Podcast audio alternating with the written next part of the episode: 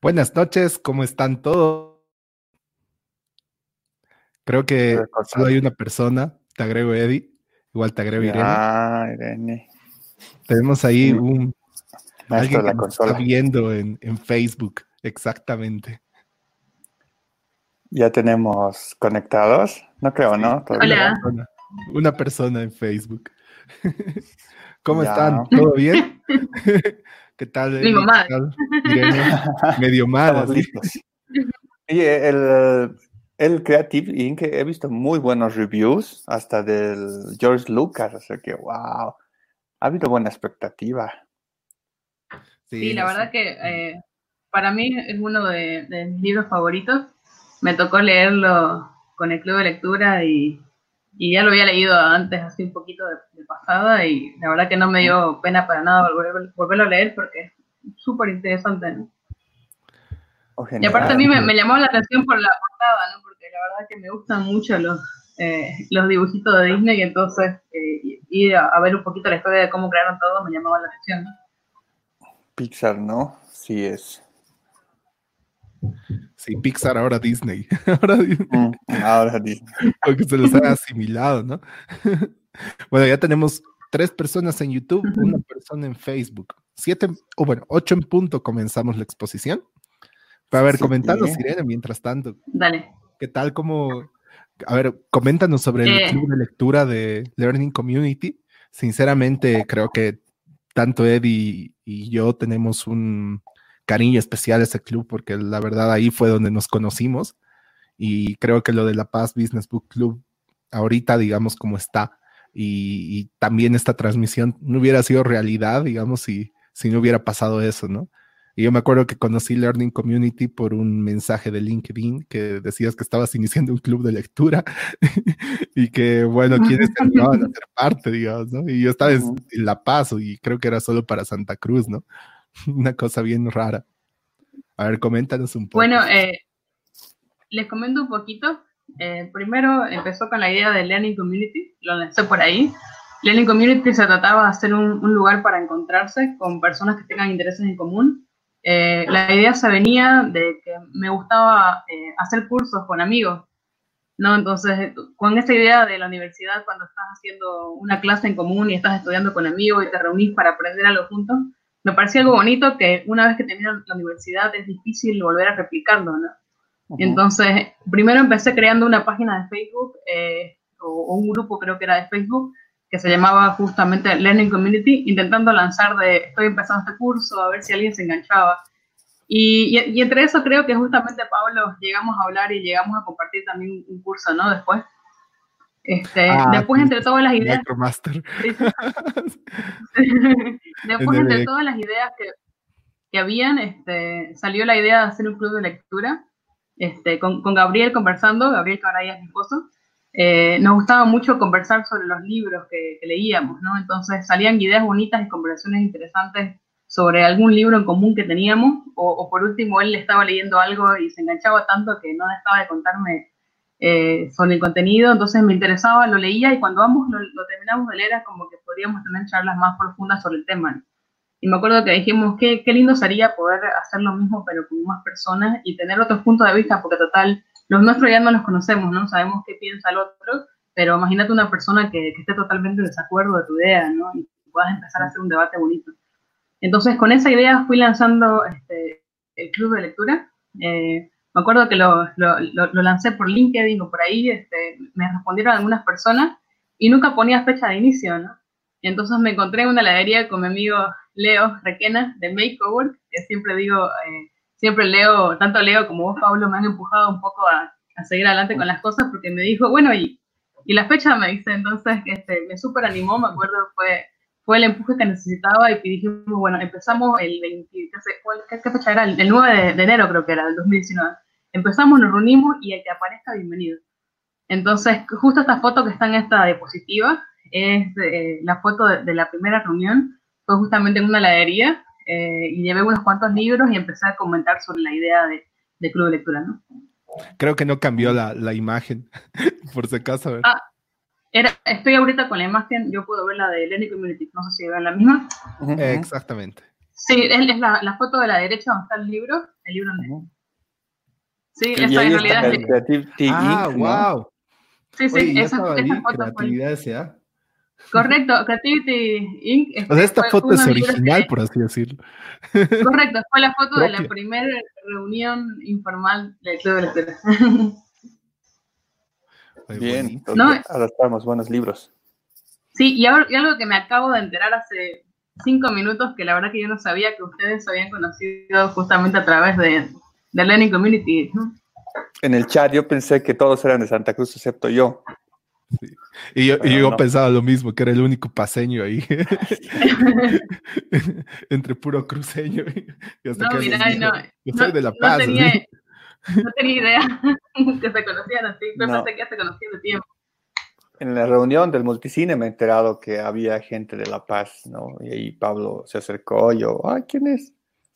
Ah, ¿quién fue? ¿Quién promovió esa reunión? Cristian. Cristian eh, Soto. Cristian, sí, Cristian Soto, que fue la papá y dijo, bueno, ¿quién, quién se une? Este, la verdad que fue lindísimo, me acuerdo ese día cuando los vi a ustedes eh, en las fotos que me mandaron, estaba nada más que contenta, ¿no? Me acuerdo incluso que les pedimos que ustedes elijan el libro esa ocasión, eligieron Creando Innovadores, que fue un libro que leímos también acá y conversamos en el club de lectura. Entonces, me encanta porque justamente era la, la idea principal del Learning Community, ¿no? Reunir personas con intereses en común, mm, con nada específico, ¿no? Entonces creo que en algún punto ha logrado su objetivo, ¿no? No, buenísimo. Sí, buen objetivo. Bueno, entonces... las ocho, ¿no?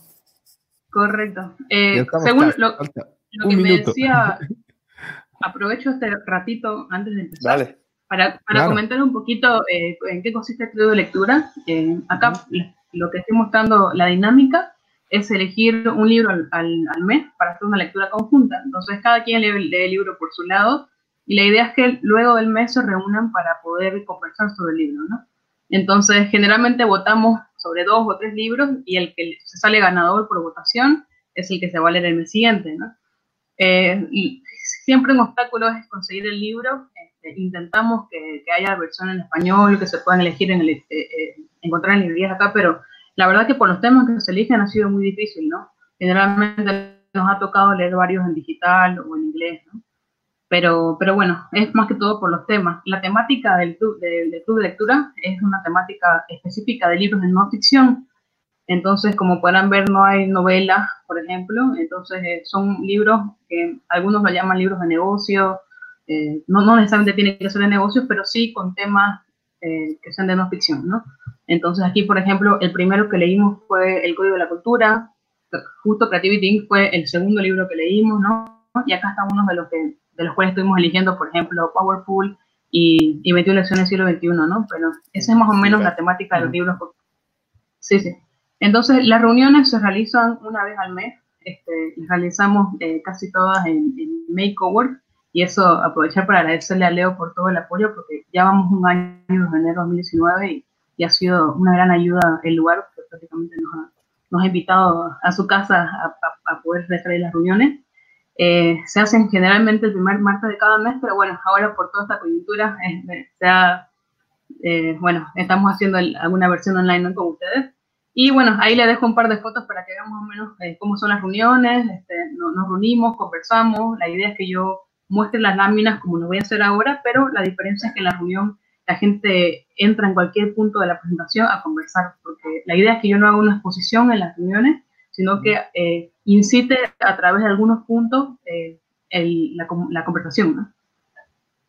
no, buenísimo. Bueno, ya saben ahí, si están en Santa Cruz y bueno, pasa todo este tema de la cuarentena, tienen un punto de encuentro. sí, y justamente la idea ahora con esto es intentar hacer alguna versión eh, online, ¿no? Para también tener la posibilidad de compartir con ustedes, como, como hicimos el otro día una prueba, y la verdad que, fue bastante bueno. Entonces creo que es la oportunidad para abrirlo no solo en Santa Cruz y poder estar en tu casa y reunirte también cada cierto tiempo, ¿no? Lo, vamos a poner en práctica futuro. No, está buenísimo, así se lo apertura y, y pueden participar muchas más personas. Increíble. Bueno, ya que ya estamos sobre, sobre las 8 de la noche, entonces vamos a comenzar con la exposición. Bueno, bienvenidos a los que se acaban de conectar. Bueno, ya estábamos hace unos minutos hablando ahí con Irene, con Eddie, porque eran, bueno, una charla amena de, amigos. primera vez que estamos así juntos en una exposición. Pero bueno, el, libro que vamos a revisar hoy como parte del tercer día de, Business Book Movement es Creativity Inc. de Ed Catmull. Y bueno, sin más, yo le dejo a Irene ya con todo, con todo el micrófono abierto para que pueda realizar su, exposición. Adelante, Irene. Bueno, muchas gracias. Empezamos entonces. Eh, comentarles un poquito del libro. Este libro fue el segundo libro del Club de Lectura. Eh, lo elegimos para leer en febrero del año pasado. Eh, a mí me interesó mucho, justamente me llamó la atención desde la portada porque me gustan mucho las, películas de Pixar. Entonces me, me, daba mucha curiosidad ver qué había por detrás de cómo la habían creado. Este, me gusta mucho que cuenta en el libro cómo logra cumplir el sueño de crear el primer largometraje animado generado por computadora, que es justamente esto Story, ¿no? Eh, a mí me gusta mucho que en el libro empieza a comentar que su inspiración eh, por la animación se da principalmente desde, desde, Walt Disney. Él comenta que en su época, cuando era niño, había un programa en la tele que se llamaba El fabuloso mundo de Disney. Y entonces él, este, viendo este programa, ahí mostraba los secretos prácticamente de las películas, eh, la animación, el, todo lo que había por detrás. Entonces él le parecía fantástico que puedan compartir prácticamente esta información que, otras personas podrían haberla, digamos que, guardado para ellos y compartirla al mundo, ¿no? Entonces, eh, él prácticamente se inspira en esto, incluso sueña con ser animador, comenta él que le gustaba mucho dibujar, ¿no? Y, y, empieza intentando por ese lado, y como no le sale tan bien, según lo que él comenta, después empieza a dirigirse hacia otros rubros, pero se le queda ahí el sueño de que él algún día le gustaría formar parte de crear una película, ¿no? Una película animada. Este es un poquito el camino que, toma él para llegar a lo que es después Pixar. La primera parte, por ejemplo, es este, sus estudios. Él estudia en la Universidad de Utah y trabaja en el laboratorio eh, en un proyecto de gráficos por ordenador. Entonces, como que él empieza a darse cuenta que a través de los gráficos por ordenador él podría llegar a cumplir su sueño de hacer animaciones, porque él dice, tal vez en papel y lápiz no lo puedo hacer, pero, pero sí lo puedo hacer en, en, la computadora, ¿no? Entonces, él estudia eh, como decía, este, informática, entonces empieza a incursionar por esa parte. Y a mí lo que me empieza a gustar mucho cuando va explicando su historia de cómo llega a, a formar Pixel es que justamente en cada etapa de su vida él va agarrando eh, elementos, va agarrando cosas que lo, que lo, que lo van luego eh, inspirando para crear la cultura de Pixar. Por ejemplo, cuando estaba en este laboratorio, él acá este, pone una frase que me gusta mucho que dice, para crear un ambiente fecundo se deben ensamblar diferentes clases de pensadores y estimular su autonomía. Comenta él que eh, cuando estaba en esta universidad fue cuando la ARPANET, eh, perdón, la, la, ARPA, que no es una asociación, eh, empieza a financiar para que ellos empiezan a hacer investigación. Ni, ni, siquiera comenta él que tenía que ser con, con, algún objetivo militar, y eso le parece muy interesante que les, dan libertad para crear cosas sin una supervisión constante, ¿no? Entonces dice que eso hace que ellos tengan confianza y puedan tener autonomía de, buscar y crear cosas nuevas. Luego de eso se va a, un, unos laboratorios gráficos que son se realizan en Nueva York. Y aquí me parece interesante porque eh, hay otro mensaje eh, que él también se le queda para más adelante, porque dice que es la primera vez que a él le toca contratar un equipo de trabajo y él no sabía prácticamente este, cómo empezar y conoce una persona que se llamaba Albi Rey, que dice él, esta persona está más eh, capacitada que yo para mi puesto. Entonces tenía miedo porque decía, esta es la persona que, que, después me va, me va a sacar del lugar. Pero dice, pero no importa, este, lo necesito porque creo que va a aportar mucho a mi equipo. Entonces aquí saca el mensaje, dale, dale siempre una oportunidad a lo mejor que parezca amenazador. Contrata gente mejor que tú. ¿no? Y después de esto, cuando ella está aquí desarrollando bastante tecnología, comentan que lo llama George Lucas para contratarlo. Y él empieza a trabajar con George Lucas en Lucasfilm justamente este, para hacer eh, toda la parte técnica, digamos, todo de, de, computación y, y, toda la parte de, efectos, digamos, con computadora, ¿no? Dentro de eso, ellos empiezan a, crear una, una, máquina, un equipo o un software, no, me acuerdo bien cómo es el, cuál es el producto, pero se llamaba la Pixar Image Computer, que, que, luego este, George Lucas vende a Steve Jobs, que es así como empieza a llegar a eso, ¿no? Y cuando estaban con George Lucas, lo, que a él le gustaba mucho, que la parte de la parte técnica estaba interesado en aprender a contar buenas historias. Entonces, durante esta etapa, atraen a un animador de Disney que era John Lasseter, que luego influencia mucho en todo lo que son las historias de, de las películas de Disney, y ahí es donde él dice, al fin tengo un guionista de verdad, al fin tengo la persona que me ponga la historia y yo voy a ponerle las imágenes. De acá él decía que la elegancia visual carece de importancia si estás, contando, si estás contando la historia como debe ser. A veces no importan, dicen, los pequeños errores. Si al final la historia es buena, todo lo demás no, no, tiene importancia. Entonces, el siguiente punto, como comentaba, era que ellos ven, eh, George Lucas vende la empresa a Steve Jobs y Steve Jobs comenta que la compra con la idea de en realidad utilizar el, eh, el producto que ellos tenían, que era la Pixar Computer, ¿no? Porque esa era la, línea de interés que tenía Steve Jobs, ¿no? Pero luego ya empieza a, a permitirle crear, eh, digamos, dirigirse a todo lo que era la, animación, ¿no? Entonces, dentro de lo que era la animación, el primer eh, cortometraje que ellos hacen se llama Luxo Junior, que luego se, se, se convierte parte de, de, la mascota de lo, que, de lo que es Pixar ahora, que justamente la lamparita jugando con la pelota y comenta que este es el primer eh, film animado por ordenador que ganó un Oscar, ¿no? Entonces aquí ellos estaban yendo en el camino para convertirse en lo que son ahora, ¿no? Y por último, en noviembre de, 1995 llegan eh, a lanzar la primera película animada que fue Toy Story, ¿no? Y luego, por supuesto, con, con la influencia de Steve Jobs, comentan que eh, justo días después hacen su primera oferta pública para ya ser independientes, porque al principio prácticamente dependían de Disney. Entonces, eh, aquí me parece interesante porque estábamos hablando de, cómo son los pasos para crear la empresa y acá prácticamente muestra un poquito de lo que es ahora o cómo está consolidada. Eh, en sus inicios comentan que ellos en el primer contrato que tenían con, Disney era un contrato por tres películas.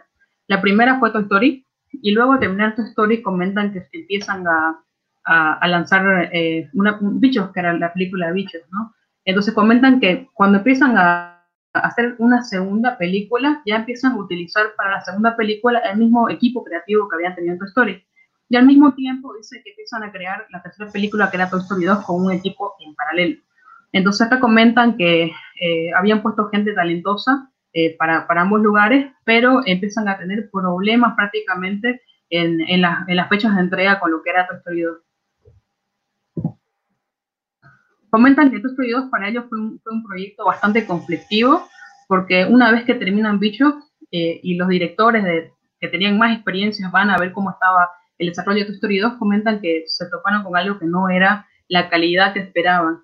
Entonces comentan que en alguna, un trabajo que hubieran hecho en dos años lo empiezan a hacer a, las corridas en nueve meses, logran terminarlo, pero comentan que eh, e, durante ese tiempo ven muchos cansancios en su gente. Es como que la gente tuvo que dar demasiado por tener que hacer las cosas en el tiempo que no, era el conveniente, ¿no?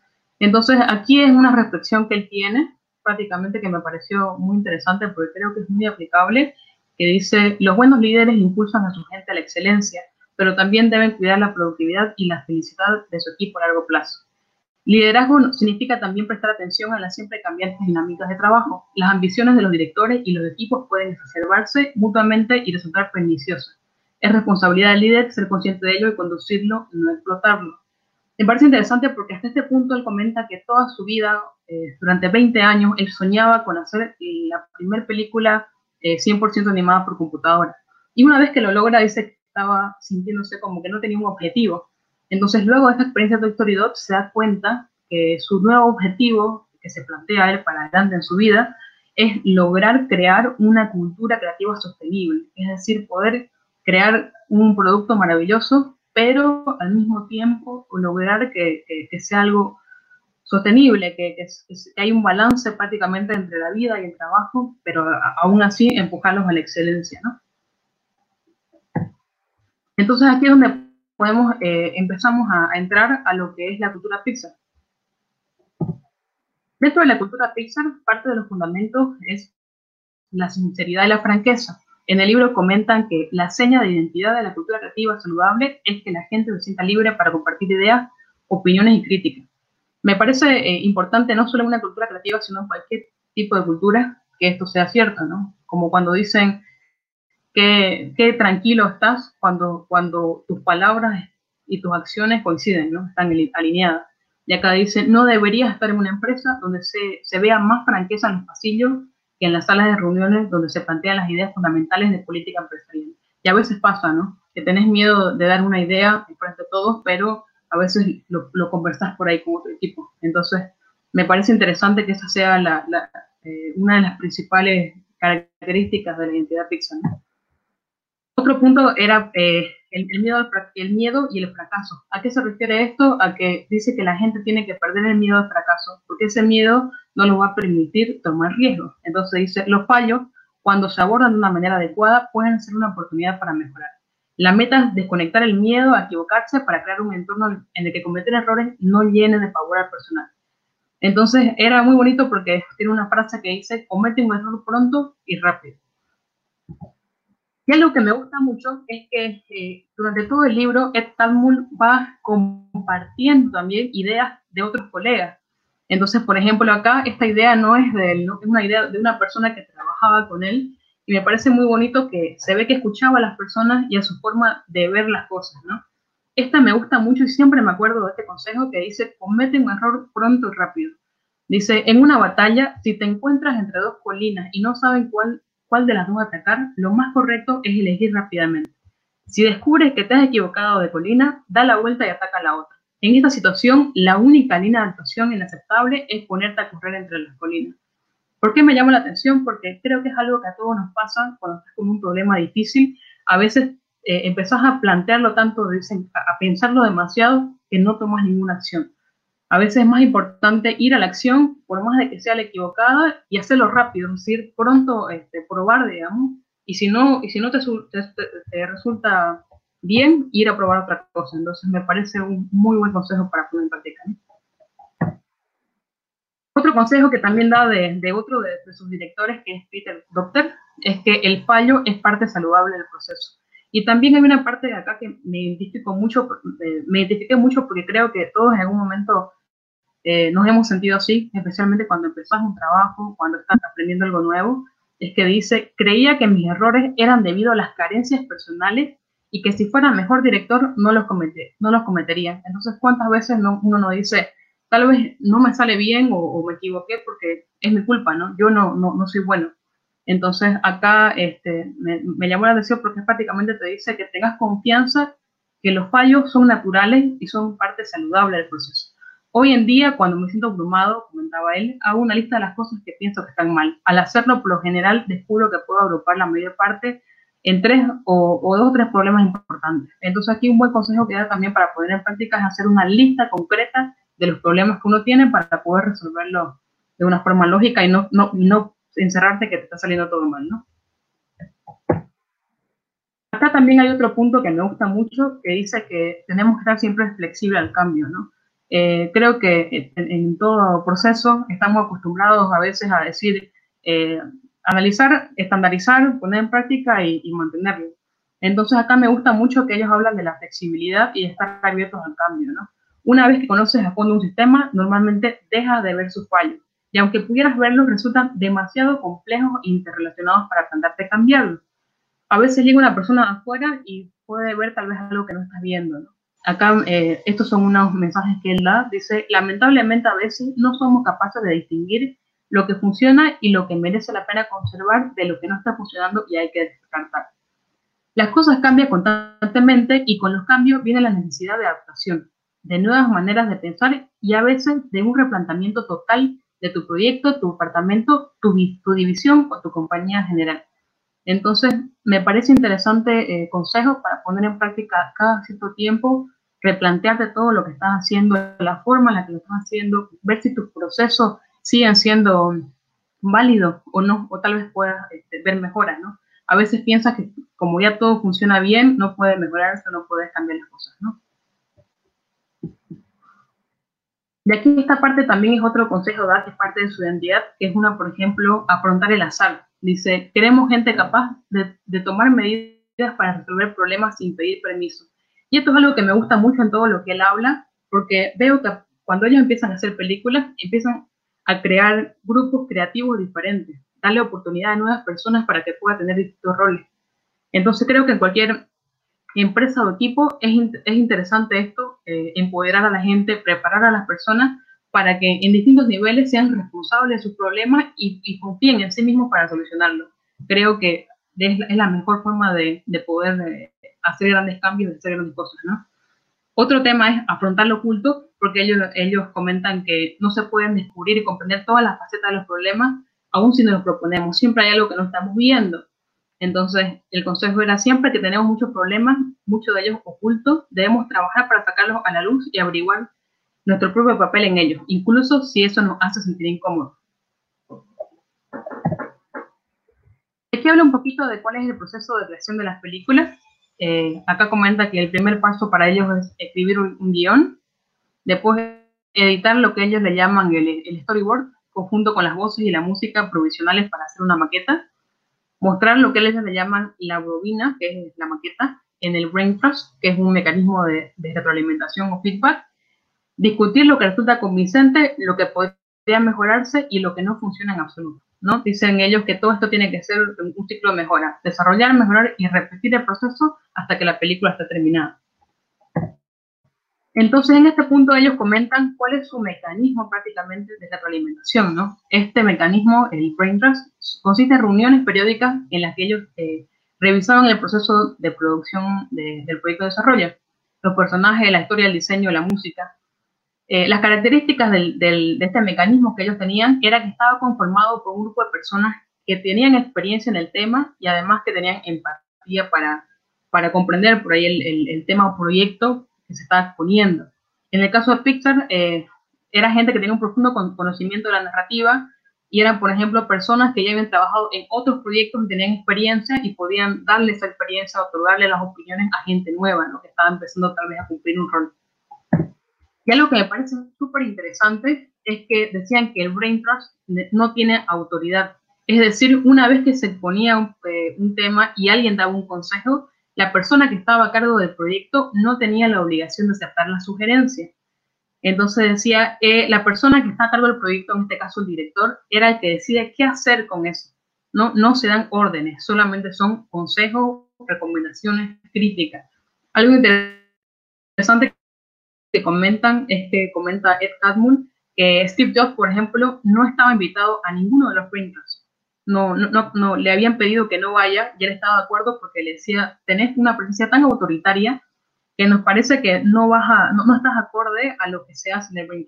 Entonces, por ejemplo, él no participaba. Otro punto este, que, era importante para ellos es que es, es una forma de dar retroalimentación, pero al mismo tiempo a veces es difícil recibir críticas. Entonces la persona que está a cargo, eh, que era el director, por ejemplo, del proyecto, tenía que estar lista para recibir las críticas sin filtro. Y algo importante para eso también, dice que es un proceso de, de, aprender cómo hacer las críticas, cómo recibirlas, que era un poquito difícil, porque tenés que empezar a crear un ambiente de confianza para poder eh, desarrollar y poner en práctica esto, ¿no?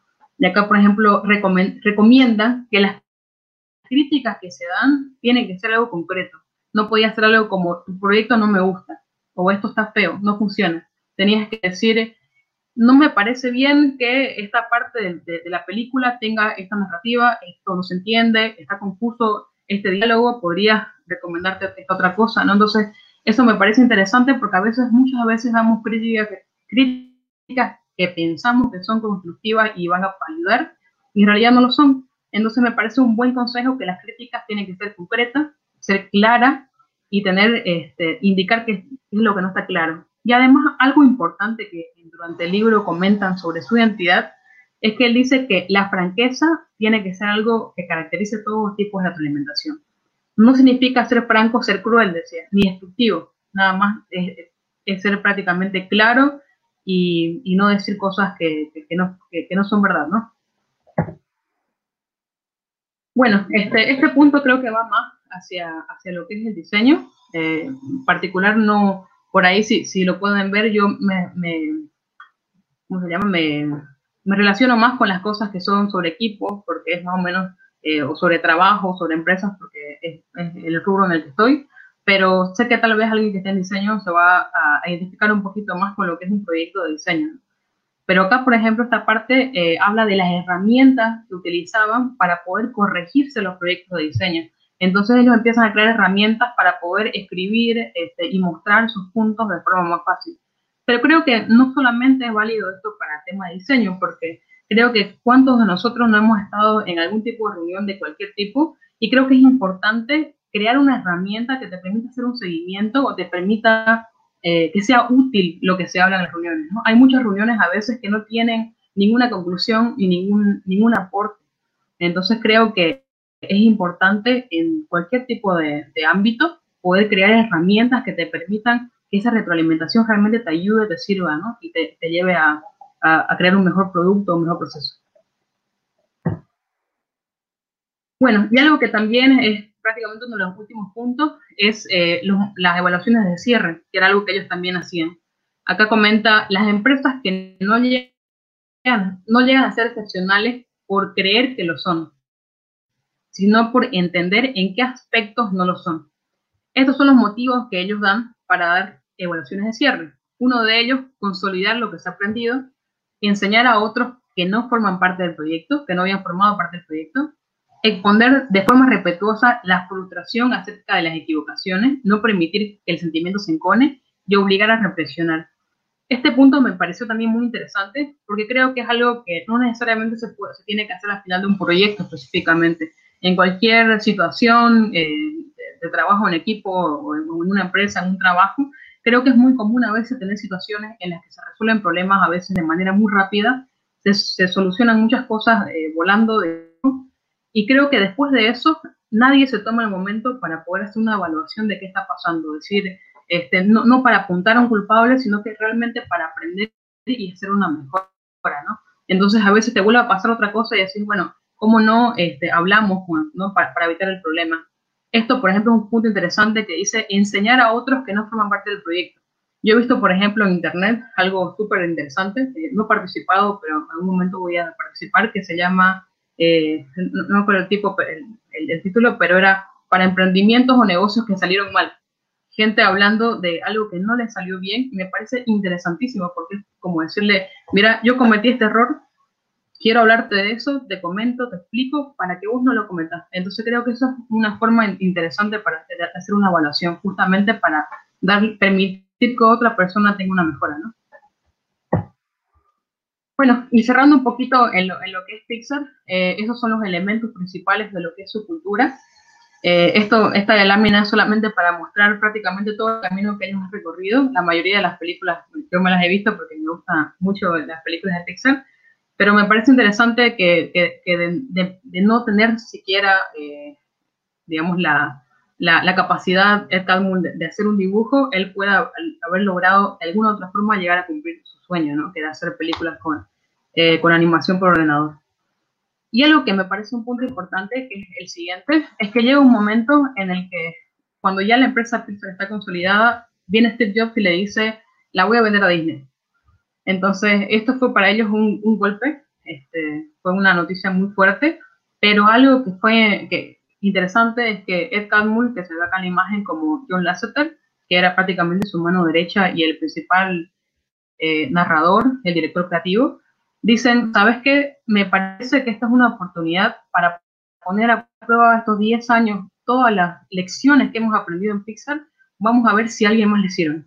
Entonces es interesante porque ellos comentan cómo Disney estaba en un momento en el que las películas que hacían no tenían calidad para nada. La, época en la que ellos hacían, qué sé yo, El León, La Sirenita, que eran en los 90, ya había pasado y hace años que no creaban ningún material de buena calidad. Entonces es interesante porque ellos van, y inclusive habían eh, noticias en internet que decían, los gurús de Pixar devuelven la magia a Disney Animation. Entonces ellos van a Disney y ponen en práctica muchas de las cosas, pero no, no las quieren, eh, digamos, obligar a utilizar las mismas características de Pixar, sino que intentan adaptar y crear una cultura propia en lo que es Disney Animation. Incluso comentan que en Disney Animation empiezan a crear inclusive algo similar a lo que era el Brain Trust en Pixar, que se llamaba el, Story Trust, con características similares, pero eh, adaptado, apropiado, digamos, con la identidad de Disney. Entonces, aquí dejé tres, tres pósters este, que los coloco, que, son, que es la película Enredado, eh, Wreck-It y Frozen, para mostrar que estas son las primeras películas que se hacen en Disney Animation desde que llega eh, Ed y John Lasseter. Entonces, estas películas, para el que le gusten los dibujitos como a mí, pues, si ustedes la ven y las comparan con otras películas que hay de dibujos, se puede ver que tienen una historia muy bien creada de fondo. Este, entonces, eso es lo que les faltaba, creo, a, Disney antes. Y este, es muy interesante cómo, cómo se puede ver que, realmente ellos pueden lograr un cambio en otro lado, ¿no? Entonces, creo que ante todo es importantísimo siempre al aprender algo buscar la forma de aplicarlo y ver a quién más le sirve, ¿no? Inclusive ellos, él cuenta que en, en, Pixar, por ejemplo, con toda la tecnología que crean para hacer, dice que es una de las empresas que más ensayos escriben para poder dar esa información, esa tecnología al mundo. Entonces ellos siempre están con esa idea de compartir todo el conocimiento que tienen. Bueno, y por último, eh, acá unas frases que me quedaron del libro que también me gustaron mucho, que él dice, el futuro no es un destino, es una dirección. Nuestra tarea consiste, por lo tanto, en trabajar día a día para trazar el rumbo correcto y hacer las correcciones cuando inevitablemente nos perdamos. Para que surja la creatividad, debemos aflojar los controles, aceptar el riesgo, confiar en nuestros colegas, trabajar para allanarles el camino y prestar atención a cualquier cosa que les dé miedo. La facilidad no es la meta, la excelencia lo es.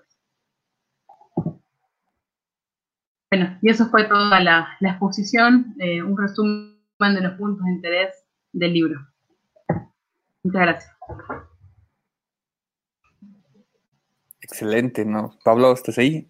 Sí, estoy acá, estoy acá ahí sonriendo porque realmente este libro es magnífico. sí,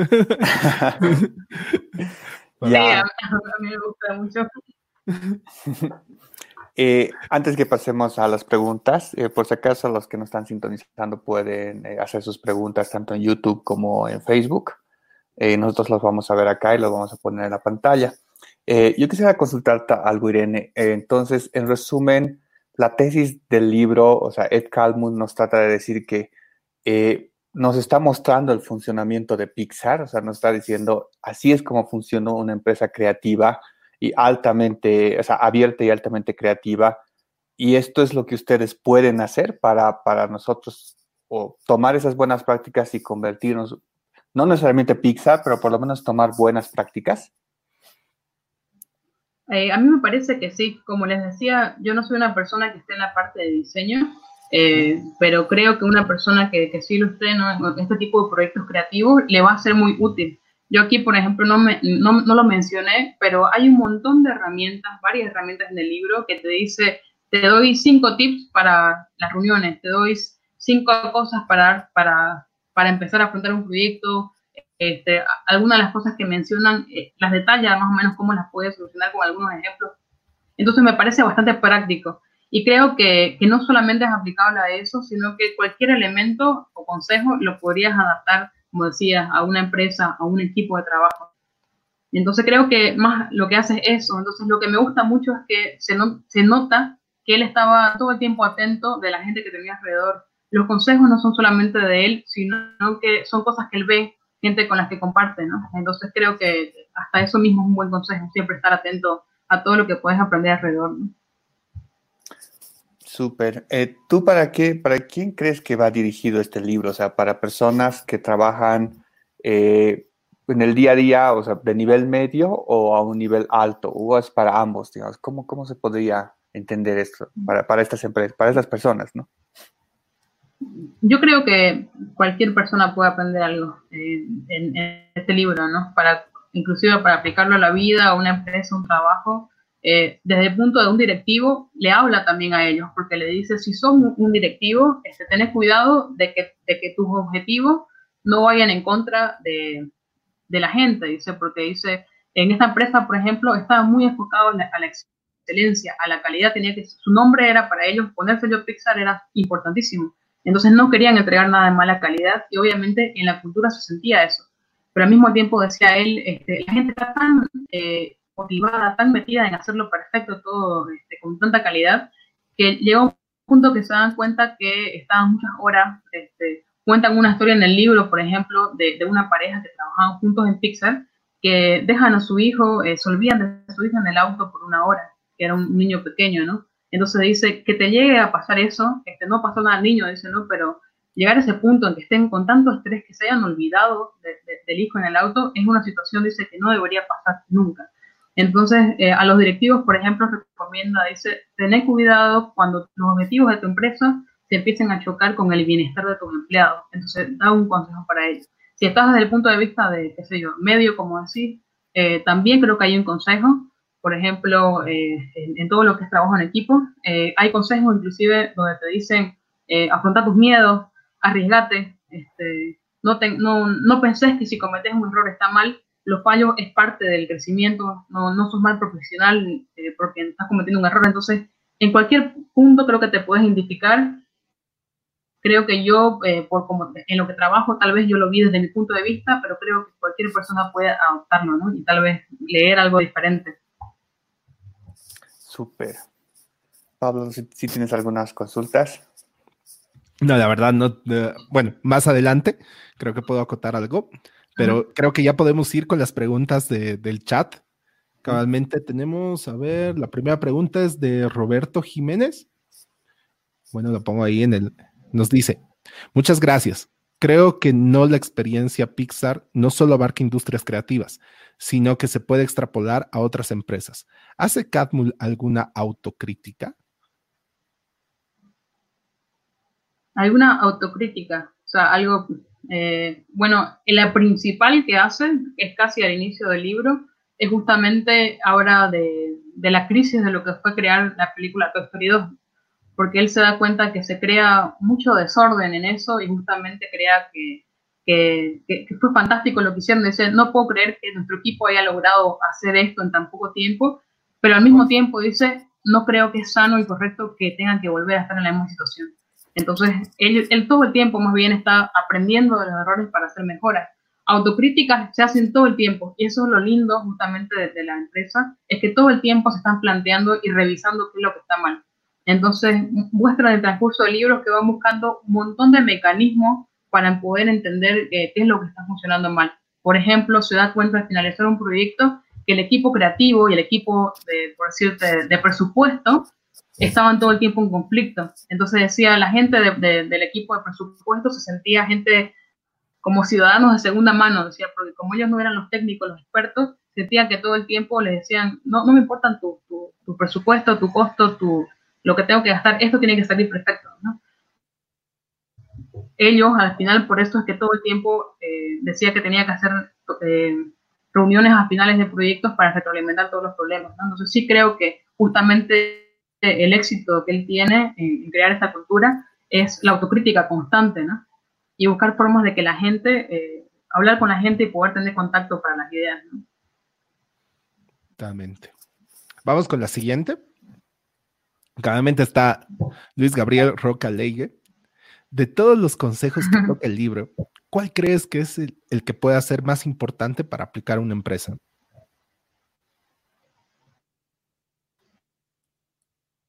Eh, bueno, creo que para a mí me parece que el, más importante en una empresa es buscar el balance.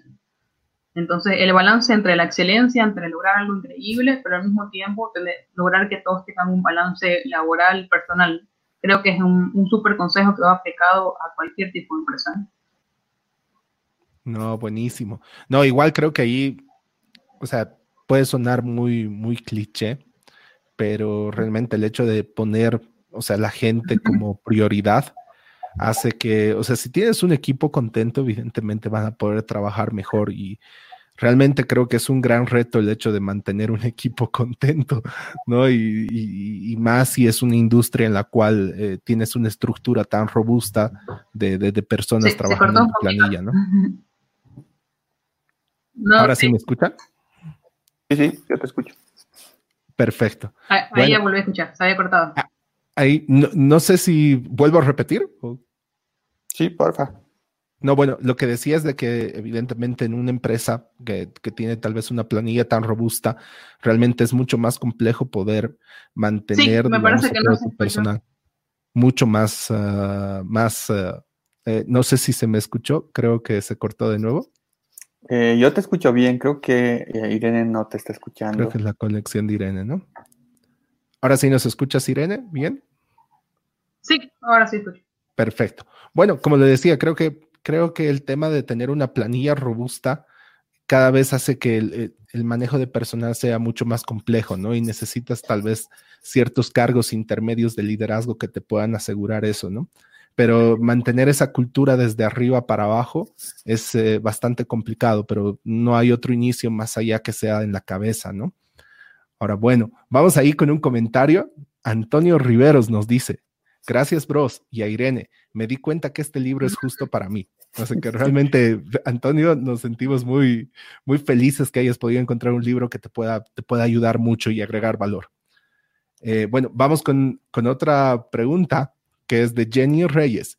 Nos dice, fomentar y permitir la expresión de la creatividad puede ser el éxito en las empresas de diseño como Pixar, pero en realidad para cualquier empresa, ¿somos en realidad tan abiertos? ¿Qué nos falta? Eh, bueno, no, sé si, si, entendí bien un poquito a lo que se refiere, pero algo con lo que, con lo que yo me estoy, identificando, al menos al empezar a leer todos estos libros, es que es muy difícil ponerlo en práctica en la realidad, ¿no? Entonces, eh, siempre se, afronta eso. Hay muy buenos consejos, pero creo que lo que nos falta es buscar la forma de ponerlos en práctica, ¿no? Y lo que me he dado cuenta es que a veces no, no, no necesariamente eh, está desde arriba para abajo que llega el liderazgo, que llegan las ideas. A veces tenés que hacerlo de abajo para arriba.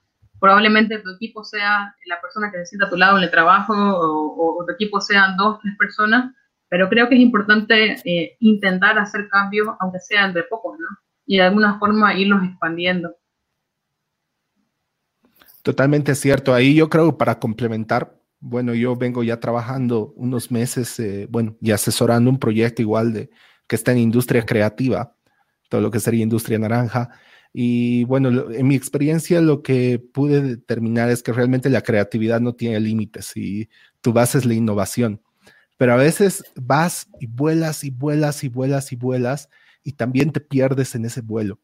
Entonces creo que el diálogo abierto y el poder hacer esas, esa sesión, no me acuerdo cómo lo llamaban, Brain Trust, ¿no?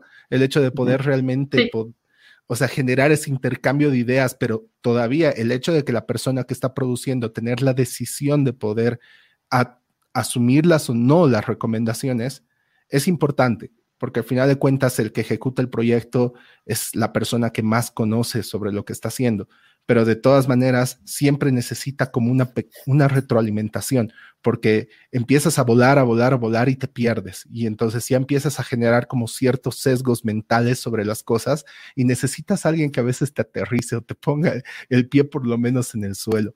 ¿No? y, eso creo que ahí es donde realmente puedes encontrar muchas más oportunidades. Y creo que va muy relacionado con lo que dice, equivócate rápido y, vuelve, digamos, ¿no? Porque es verdad, a veces te puedes topar con ciertas eh, barreras o cosas así, pero pues, lo, lo, lindo de la creatividad es que puedes corregir. Entonces hay que corregir lo más antes posible, ¿no? Y esto les hablo, digamos, desde mi experiencia produciendo podcast, ¿no? Y que prácticamente me debo a las personas que revisan el contenido antes de publicarlo.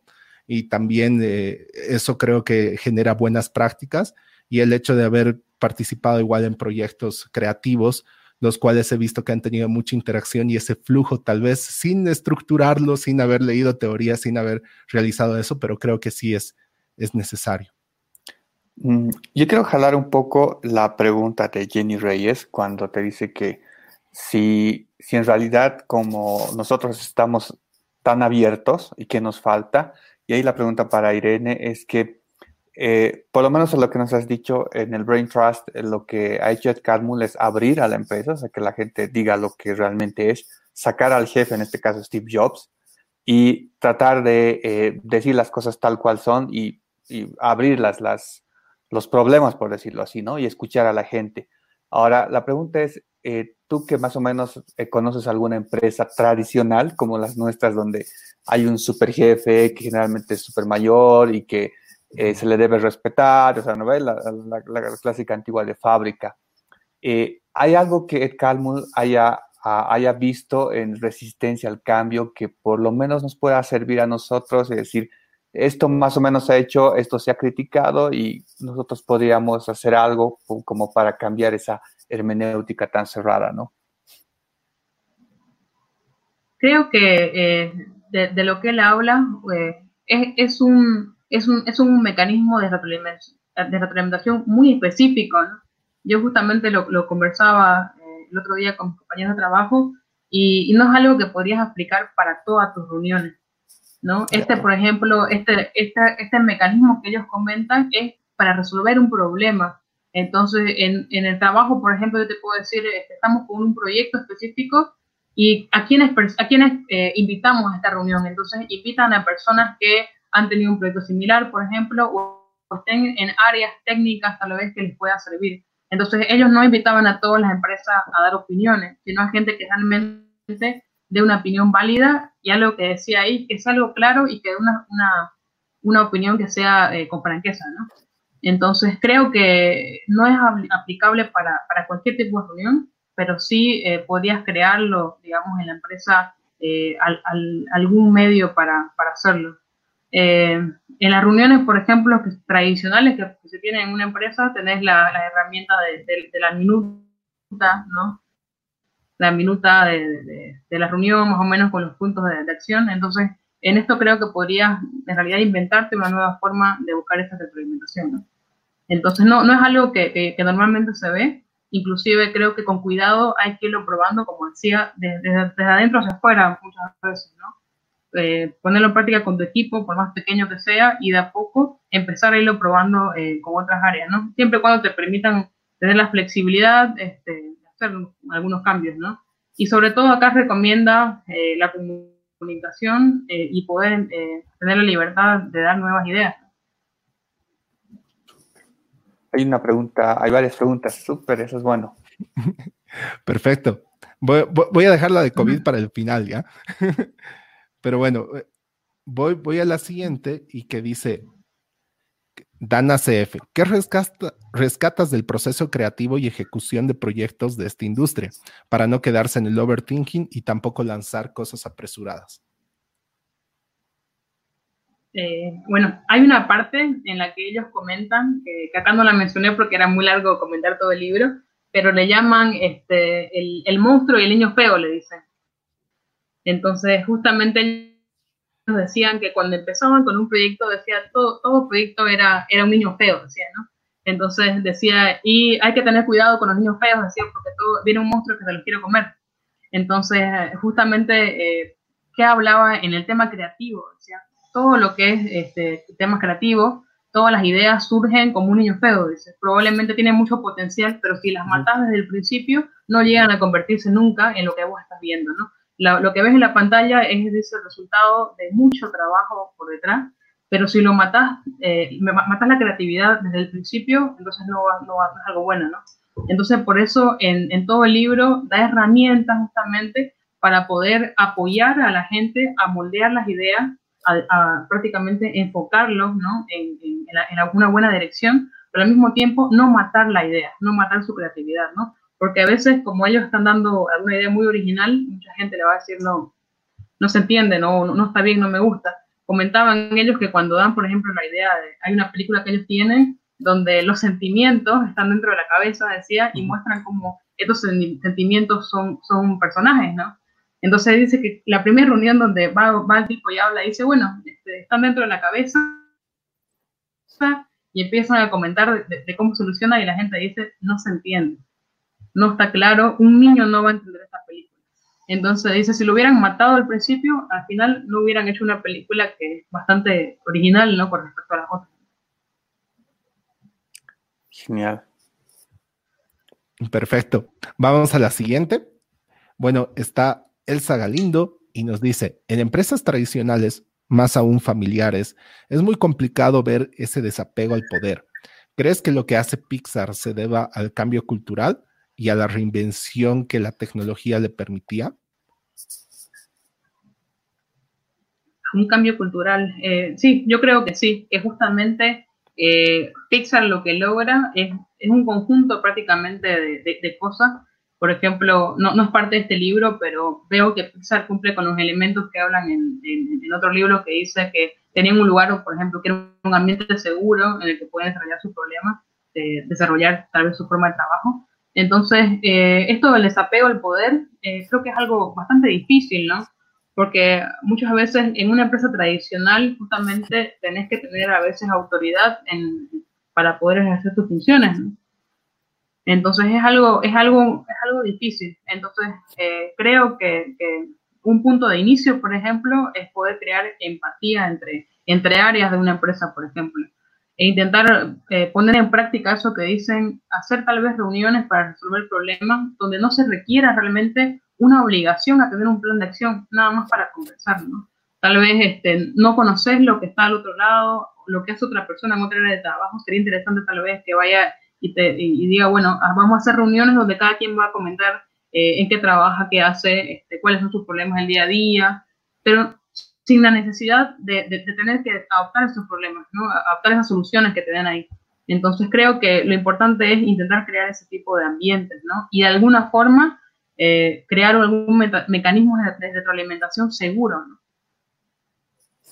Creo que ahí sería bueno mencionar el libro al que haces referencia, que ah. lo tenemos ahí a la manísimo, ¿no? Sí, Cabalito es el, el, Código de la Cultura, que fue el libro que hablamos hace, hace una semana, que fue el primer libro del, Club de Lectura, que también es uno de mis favoritos, y justamente habla de, de, que los elementos para una cultura de, equipos de alto rendimiento es eh, crear un ambiente seguro, eh, otra es crear vulnerabilidad porque decía que la vulnerabilidad crea confianza, es esa parte en la que al principio te cuesta hablar con la gente, dar, dar tu idea, pero después ya es más fácil la comunicación. Y el último es el propósito. Que si tenés propósito, eh, si podés ver hacia dónde estás yendo, eh, tiene más sentido eh, hacia dónde va el equipo y todos están yendo en la misma dirección, ¿no? Incluso en ese libro hablan de, de, del brain trust también. Buenísimo. Bueno, ahí vamos a ir a las, a las preguntas que van relacionadas a, la coyuntura actual. Bueno, vamos con Beto Saavedra, lo que dice, lo que más me gusta del libro son los brain trusts. ¿Alguna sugerencia que se debería considerar para lograrlos en el nuevo normal del trabajo remoto? Y bueno, esto va enlazado, que es muy posible a lo que nos dicen Antonio Riveros. Más bien, muchas gracias por participar está, está bastante activo. ¿Qué consejos de este libro crees que sirvan para el post-COVID? Eh, bueno, creo, que con todo esto del, trabajo desde casa, algo que al menos yo he experimentado mucho son las reuniones instantáneas, ¿no? De pronto que te dicen, este, nos vamos a reunir ahorita con gente de tal, tal, tal área, dos, tres, cuatro, cinco personas, y, y todo se conecta rápido. Entonces, eh, algunos problemas he visto que se pueden llegar a solucionar inclusive mucho más rápido, ¿no? Que hacer la formalidad de citar una reunión, eh, hacer una agenda, llamarlos con una semana de anticipación. Entonces me parece este, algo interesante que creo que podría mantenerse después, aún trabajando después en la oficina, decir este, gente de distintos ese departamentos, decirles, en vez de, venir hasta acá, ¿por qué no nos reunimos online? ¿Por qué no hacemos la reunión así? Y por último, qué sé yo, tomamos apuntes desde acá y, probablemente la gente va a estar más abierta a participar en reuniones. Asimismo, creo también que a veces tener muchas reuniones también puede ser algo negativo. A veces dicen, este, hay reuniones que podrían ser un correo o una llamada, ¿no? Entonces eso también lo he llegado a ver. Hay a veces las la sobre reuniones, digamos, el exceso de, de, esto, ¿no? Entonces hay que tener un equilibrio. No sé, más bien ustedes que están más acostumbrados a todo el tema este, online y todo el tema electrónico, ¿qué, consejos le pueden dar? Eh, yo jalaría ahí la, la, pregunta un poco de la, la de Beto. Es, eh, hay algunos consejos para el, para el remoto que, que, te dicen, lo primero es confiar en tu gente, ¿no? Porque las personas están acostumbradas a que yo te hago reuniones y te sigo a ver qué estás haciendo y a ver si cumples tu trabajo. Y peor aún, cuando estás en tu casa es como que pierdes el control de tenerlo en la oficina y hacerlo trabajar. Entonces, eh, en, en, remote te, te, recomiendan que no lo sobrecargues, confíes en que tu trabajador va a hacer lo que va a tener que hacer en su tiempo y, ah, o sea, básicamente confía. Y ahí, iba mi pregunta a Irene, ¿no? Eh, ¿cómo, ¿Cómo toma Ed Calmus el tema de la confianza a, a sus compañeros y a los trabajadores? Porque decías que contrata a la persona con más experiencia que tú, digamos. Sí, pero tienes que dejarlo trabajar con esa gran experiencia que tiene, no, no ordenarla básicamente, o sea, dejarlo volar. ¿Cómo, eh, qué, es lo que dice en el libro con respecto a eso? Eh, algo que con lo, que empieza es que contraten justamente personas mejores que él, pero también ahí eh, habla de, lo que es cultivar nuevos talentos. eso, eso se nota mucho como ellos, eh, hay una nueva película y en vez de, simular o, que sea exactamente el mismo equipo creativo que tuvo éxito en la película 1, todo el tiempo van eh, cultivando, creando, digamos, dando la oportunidad a nuevas personas, nuevos directores que, que después ellos, en el transcurso del libro incluso los comentan, después de dos películas ellos son los nuevos expertos, ¿no? Entonces, si, como lo habíamos mencionado, en sus métodos de, retroalimentación, incluso eh, parece que siempre hacen participar a personas que no formaron parte de los proyectos para que aprendan, para que escuchen de los problemas que se dieron. Veo también que, están acostumbrados a fomentar que tomen riesgo, entonces eso es algo muy bueno, porque eso es una forma de cultivar prácticamente el crecimiento de las personas. ¿no? Entonces dicen no, no, no acusar a los errores, este, considerar el fallo como una parte del proceso y, más bien este, incitarlos a que se arriesguen porque arriesgándose se logran las mejores cosas. Súper. Buenísimo. No sé si hay alguna pregunta más. Creo que, bueno, ya estamos sobre, sobre bueno, cercano ya a terminar el tiempo designado. Eh, al parecer creo que no hay ninguna más. No sé, ahí Irene, si tú quisieras dar unas últimas palabras o Edin, igual si, si quisieras comentar algo al respecto, y creo que si no, con eso ya estaríamos cerrando la, exposición de hoy, ¿no? Ya, bueno, eh, eh, yo voy a tratar de más o menos jalar la pregunta de Antonio con el tema del post-COVID.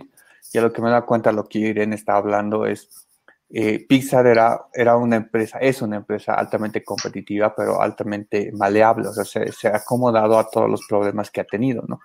A lo que he leído, básicamente la historia de Pixar es que eh, antes no, no, no, se hacía eh, dibujos animados con expresiones de humanos que fueran tan reales o tan buenos, ¿no? Siempre eran dibujos planos, ¿no?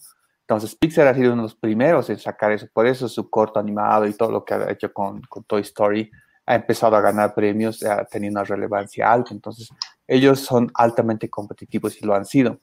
Y creo que esto nos enseña para el post-COVID de que las empresas tienen que de alguna forma verse competitivos y adaptarse a lo que está pasando, o sea, al nuevo normal, al low economy, a todo lo que está viniendo, porque las cosas van a cambiar y esto no va a volver a lo que hemos partido, ¿no? Entonces, eso es lo que rescato del libro como para un consejo a, futuro, ¿no?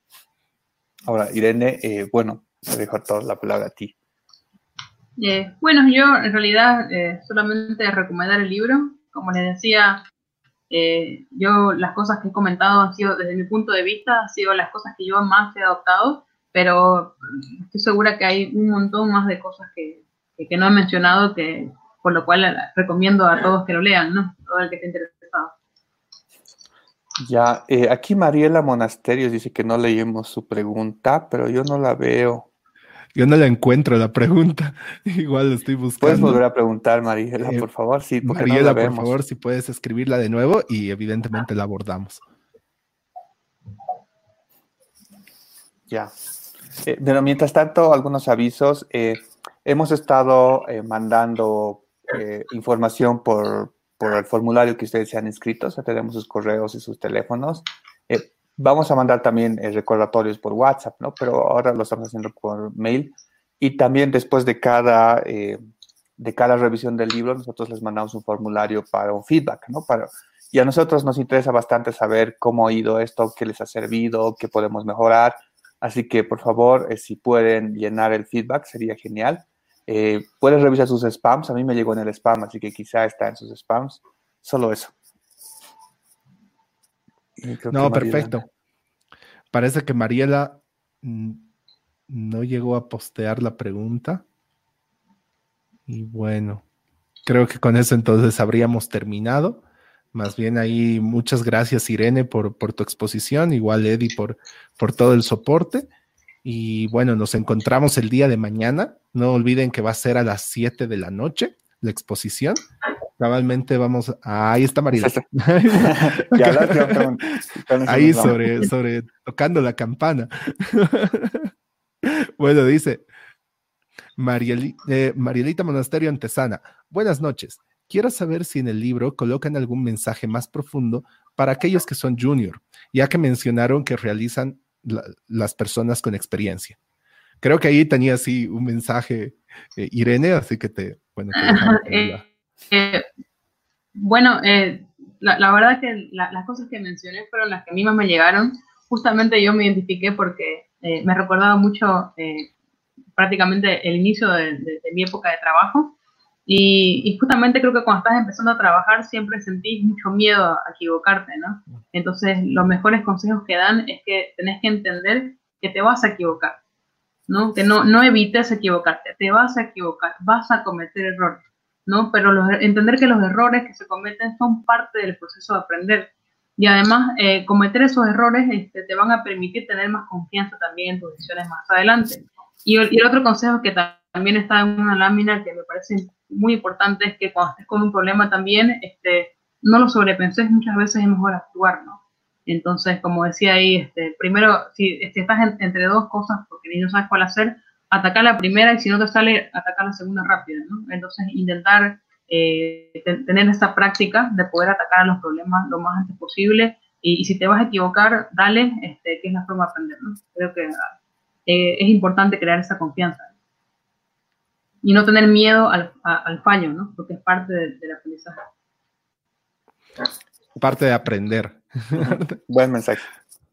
Sí, para qué gran mensaje. Sí, a veces cuesta porque ahí, ahí mismo, por ejemplo, lo, lo, dice uno de los directores, dice, yo pensaba que, que, yo era mal profesional, mal director, porque me había equivocado, hasta que se da cuenta que en realidad es parte del proceso ¿no? de, de lograr algo algo bueno.